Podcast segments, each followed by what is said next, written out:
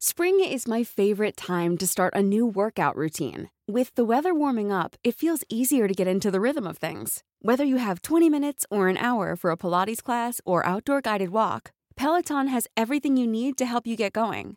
Get a head start on summer with Peloton at onepeloton.com. Las historias de ayer viven en nuestra memoria hoy. Desde Puebla al centro de México, Cofre de Leyendas en voz de Andrea Villalobos. Comenzamos. Las brujas de Atlixco.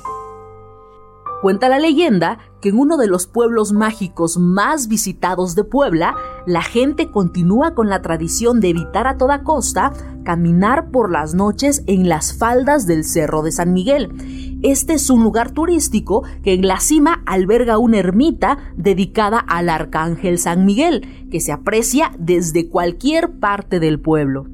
Los abuelos todavía advierten a los niños sobre un fenómeno curioso que sucede si eres travieso y pones demasiada atención al cielo o tal vez solo si tienes mala suerte. Por eso es mejor no andar en la calle. Los mayores corretean a los niños y los apresuran a meterse en casa porque aún temen y no pueden olvidar los terribles sucesos que pasaron cuando ellos fueron niños.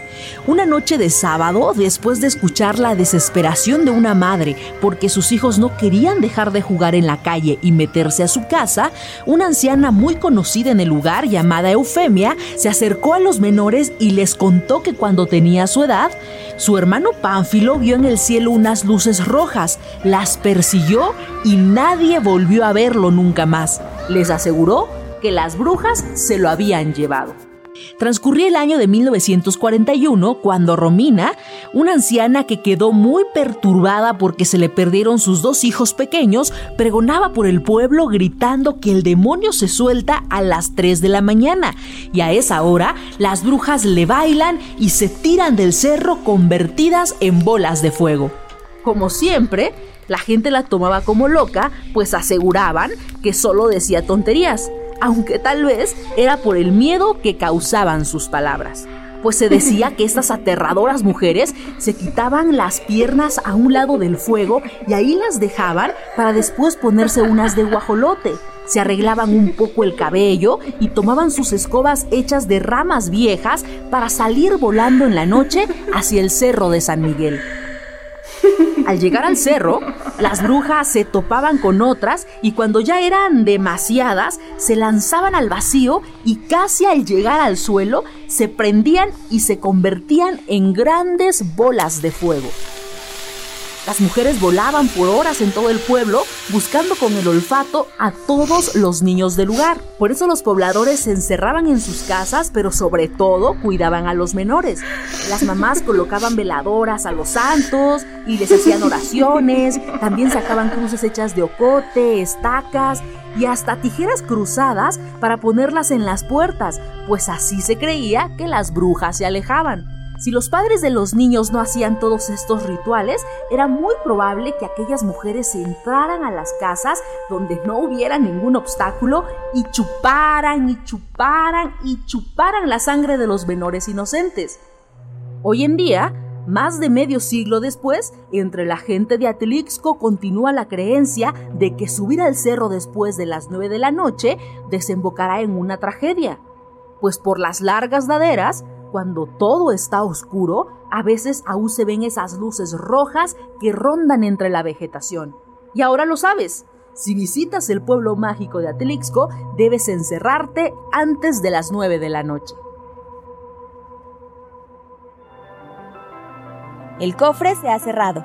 Te esperamos en el siguiente podcast con más leyendas de México. ¿Tienes alguna sugerencia de leyenda que deberíamos investigar? Te dejamos en la descripción de este episodio un link para que nos la cuentes o mándanos un email a podcast.com.mx. Esto fue una producción de El Sol de Zacatecas para Organización Editorial Mexicana.